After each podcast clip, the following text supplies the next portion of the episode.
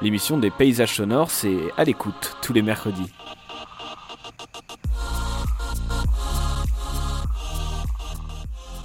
Bonjour les oreilles attentives et bienvenue dans ce septième épisode d'À l'écoute, l'émission qui part à la rencontre des paysages sonores. Je vous l'avais annoncé dans le cinquième épisode avec Patrick Avakian. J'avais très envie de vous parler des coulisses de la production du son, que ce soit de la musique, du field recording ou tout simplement de podcast. Pour mener à bien une émission de radio, il y a trois grandes étapes par lesquelles passer. Tout d'abord l'écriture. On écrit le conducteur du rythme de l'émission, que ce soit en termes de pause musicale, d'annonces, de chroniques, de questions aux invités. Vient ensuite la phase d'enregistrement en studio ou à l'extérieur. Et enfin, on monte l'émission grâce à un logiciel de montage. Pour ma part, j'utilise Reaper. Cette phase permet de couper les morceaux en trop, d'ajouter les musiques, les reportages et de couper les loupés. Mais surtout, la post-production est importante pour travailler le rendu et la qualité sonore voulue pour notre projet. Ce qui nous amène à utiliser les effets audio ou des plugins. Dans la vraie vie de tous les jours, j'accompagne des étudiants à l'université ou des créateurs de podcasts. Et cette dernière phase est toujours une source de stress. À mes débuts en radio associative, on m'a poussé à devenir maîtresse de ma technique. Et je pense que c'est d'autant plus important pour une femme dans un milieu très masculin de s'affranchir de cette pression. Aujourd'hui, je le dis, il n'est insurmontable pour personne d'utiliser ces fameux effets audio et ces plugins qui sont en fait ni plus ni moins que des filtres. Mais il est tout de même très important de comprendre comment ils fonctionnent. Pour cela, je reçois Guillaume Piola, qui en fabrique depuis quelques années déjà chez Auburn Sound. On ne va pas se faire une plongée dans les territoires qui nous entourent, mais on va tout de même écouter à travers six effets comment le son peut être traité. Et n'oubliez pas, si le podcast vous plaît, commentez, partagez. Merci aux déjà six radios associatives qui nous diffusent. Pour nous écrire, c'est à scadienco at gmail.com ou sur tous les réseaux sociaux. Je vous souhaite une excellente écoute. À très vite. Bonjour Guillaume. Bonjour Émilie. Et merci beaucoup d'être avec moi aujourd'hui. Eh bien, c'est un plaisir. C'est chouette, on se déconfine ensemble pour cette euh, première vraie interview euh, en présentiel. Tout à fait. Alors, tu fabriques des effets audio numériques sous le nom de Burn Sound. Aujourd'hui, on va parler de ce qu'on appelle les plugins, dont on avait déjà parlé dans l'épisode 5 avec Patrick Avakian. Et je vous avais promis d'inviter Guillaume pour qu'on puisse parler de plugins. Et ben voilà. C'est mon copain qui fabrique des plugins et dès que j'ai une question sur un plugin, je l'appelle. Alors, Guillaume, j'avais euh, défini le plugin comme étant un filtre. Mais qu'est-ce que le plugin exactement? Eh ben exactement, donc c'est un petit bout de logiciel qui n'est pas autonome, qui a besoin de fonctionner dans un plus gros logiciel et donc, il va traiter le son en numérique en utilisant des techniques de traitement du signal. Et le son, euh, une fois numérisé, donc ce n'est plus qu'une suite de chiffres. Donc, le, plugin reçoit ces chiffres sous forme d'espèce de, tableau et après euh, les, remplace par d'autres chiffres et ça fait donc le, son a changé. Et ces chiffres, en fait, c'est juste des 0 et des 1 bah oui, c'est des nombres qui ont une certaine euh, amplitude en fait, qui vont de, de moins 1 à 1 en général et euh, qui euh, représente par exemple la pression acoustique sur un micro ou le déplacement de la membrane d'une enceinte. Et ce qu'il faut savoir sur les effets audio, c'est que la moindre musique que vous écoutez à la radio, que vous entendez, etc., a été faite généralement avec des dizaines et des dizaines de plugins audio, puisque c'est souvent nécessaire pour tout ce qui est production musicale en général. On a tendance à mystifier le fait de fabriquer des plugins. Moi, la première, est-ce que tu peux nous expliquer euh, un peu concrètement ce qui se passe quand toi, tu fabriques un plugin? Eh ben, c'est euh, un logiciel, donc il faut le, programmer. Mais euh, ce n'est pas un logiciel fondamentalement compliqué. Les plugins sont des logiciels assez petits, assez simples. Même si on peut passer un temps considérable, on va dire, sur les algorithmes audio dont ils sont constitués. Mais à vrai dire, euh, une bonne partie du travail est aussi euh, le fait qu'ils aient euh, le bon nombre de paramètres, qu'ils ne soient pas très nombreux, et qui soit très facile à opérer et donc qu'il n'ait pas une courbe d'apprentissage trop longue. Parce que finalement, euh, les musiciens sont surchargés de nouveautés en termes de logiciels et une des responsabilités numéro un du créateur de logiciels audio est de ne pas leur donner plus de charge mentale et euh, en quelque sorte de limiter leurs options de manière à finalement les libérer d'avoir à, à trop réfléchir, d'avoir une liste de paramètres trop longue, etc. Donc on a une énorme responsabilité en termes de simplification de la création. Toi, tu es le mec sympa qui pense que le son, en fait, euh, tout le monde peut en faire finalement. Eh ben oui, il n'y a absolument rien de, de mystique dans euh, le son en général. On peut le, le décrire par euh, ses propriétés sensibles, puisqu'il n'y a que ça finalement, il n'y a que le résultat. Donc on, on pourrait dire que si on est arrivé du A, du point A au point B, bah, quel chemin exactement on a parcouru, en fait, on n'en a plus de traces euh, dans le résultat final. Quels sont les plugins euh, que tu as fabriqués? Est-ce que tu peux nous en parler euh, rapidement pour qu'on se rende compte quelle est l'étendue finalement de, tes connaissances et de ton travail? Eh ben oui, par exemple, je peux vous parler de, de Panagement, qui est un plugin de spatialisation euh, 3D en quelque sorte. Si vous écoutez au casque, vous pourrez entendre euh, le son euh, dans des espaces euh, virtuels. J'ai aussi un plugin de, correction de hauteur, euh, aussi appelé Autotune, qui s'appelle euh, Graillon, qui a aussi introduit une manière de faire des voix de monstres en fait avec une, euh, une modulation qui était euh, nouvelle en fait à l'époque qui a été reprise euh, depuis. Et euh, j'ai aussi euh, Couture, qui est un, plugin de traitement dynamique. Donc, c'est des effets qui agissent sur le volume au cours du temps de manière très rapide. Et qui a aussi un type de distorsion qui est indépendant du volume. Donc, ça aussi, c'était une nouveauté en l'année 2018. Bon, après, ce qu'il faut savoir, c'est que quand on fait des effets audio, il ne faut pas introduire beaucoup de nouveautés, puisqu'on doit s'inscrire dans une histoire des pratiques qui, en fait, euh, tout ce qui marchait bien a déjà été découvert. Et donc, il faut euh, introduire les innovations une par une et pas trop d'un coup. Voilà, c'est vraiment très important. Très bien. Donc aujourd'hui, on va parler de représentation numérique du son, mais surtout, ce qui est hyper important, c'est qu'on va essayer de vous faire comprendre et surtout entendre comment est-ce qu'on utilise ces plugins et finalement euh, quels sont leurs, euh, euh, principes physiques, mais par l'écoute.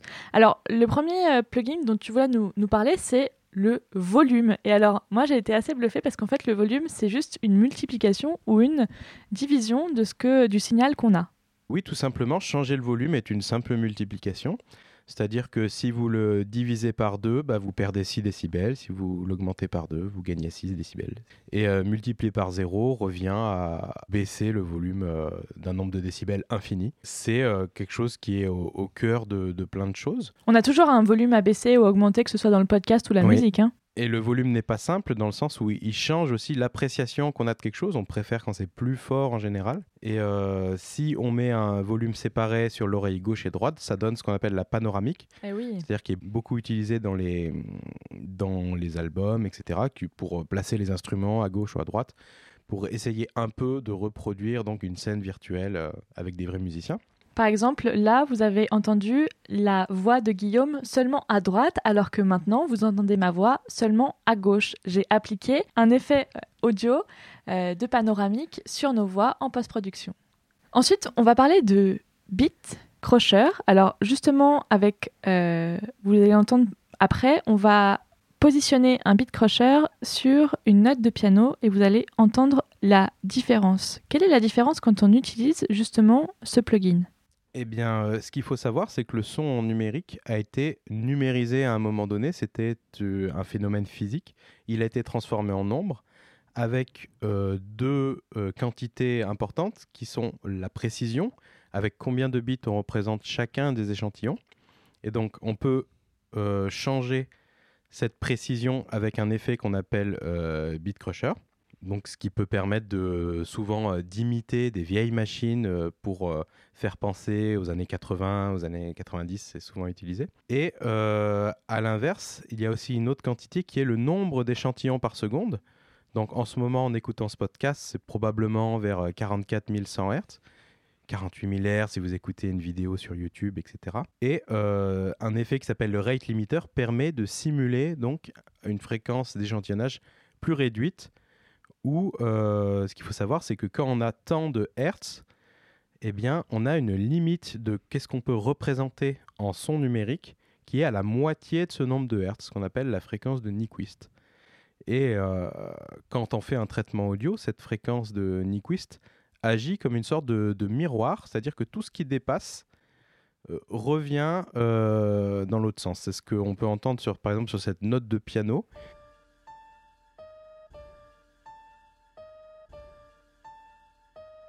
Qui passe à travers un rate limiter.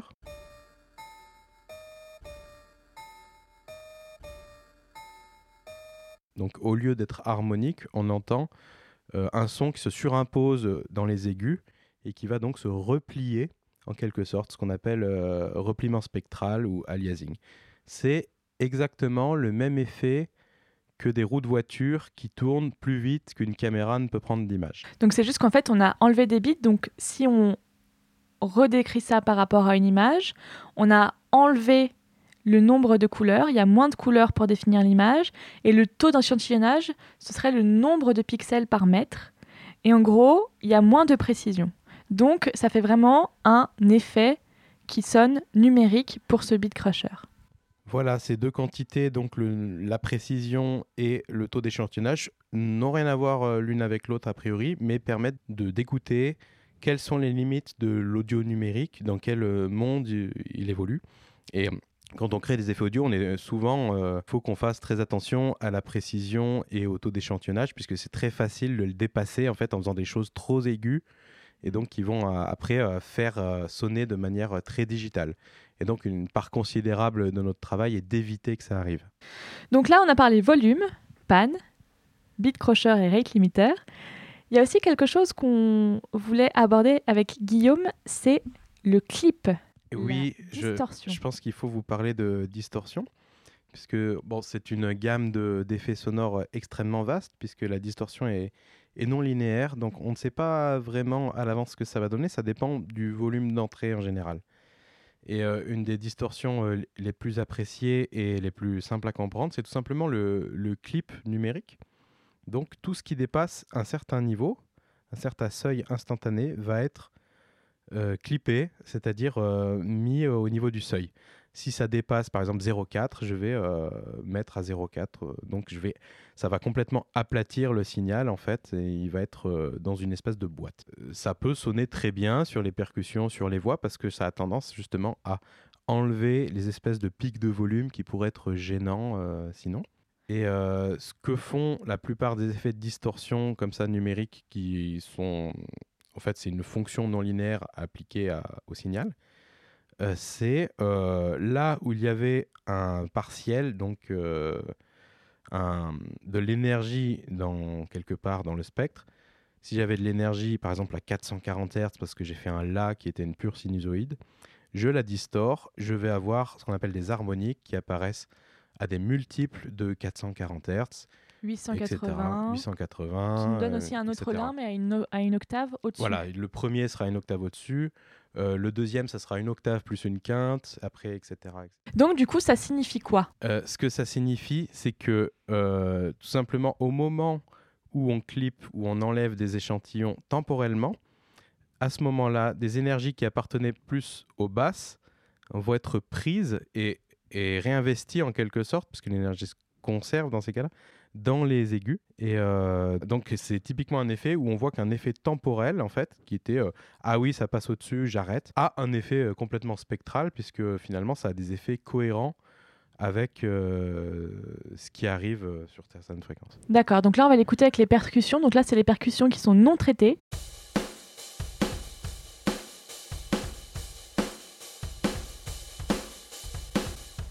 Et là, maintenant, tu vas la traiter.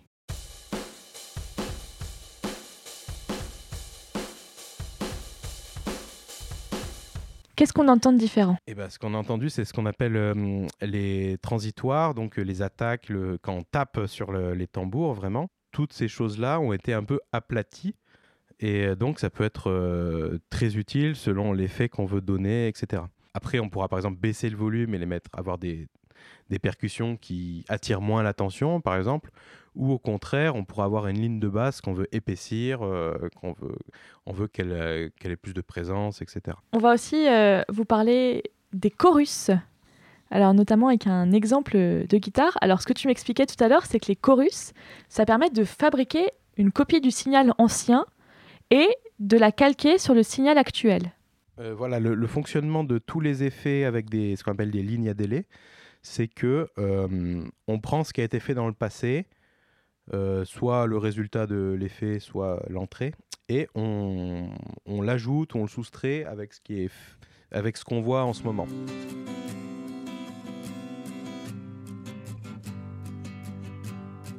Donc, par exemple, ce qu'on entend en ce moment,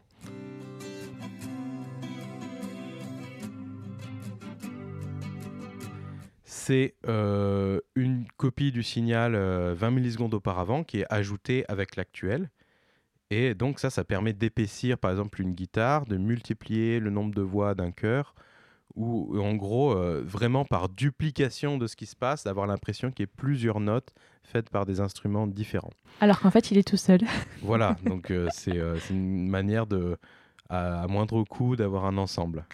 D'accord. À l'intérieur du chorus, on a donc un, un mécanisme qui permet d'attendre du, du, délai qui nous amène à l'effet suivant de manière assez logique, c'est euh, le délai euh, lui-même, donc un effet extrêmement populaire, euh, utilisé sur toutes sortes d'instruments, qui remplace souvent les reverbs d'ailleurs, hein, et qui, est tout, qui est extrêmement simple à comprendre. On va avoir un feedback, c'est-à-dire dans cette ligne, on réinjecte ce qui sort de la ligne à délai à l'intérieur, donc elle fait une certaine longueur cette ligne à délai, et euh, on va tout simplement multiplier par un nombre inférieur à 1 de manière à ce que le, le signal ne s'emballe pas. Et, euh, et, donc ça va répéter le signal comme des échos artificiels. Et donc ça donne une sensation d'espace euh, tout à fait remarquable. Qu'on écoute maintenant.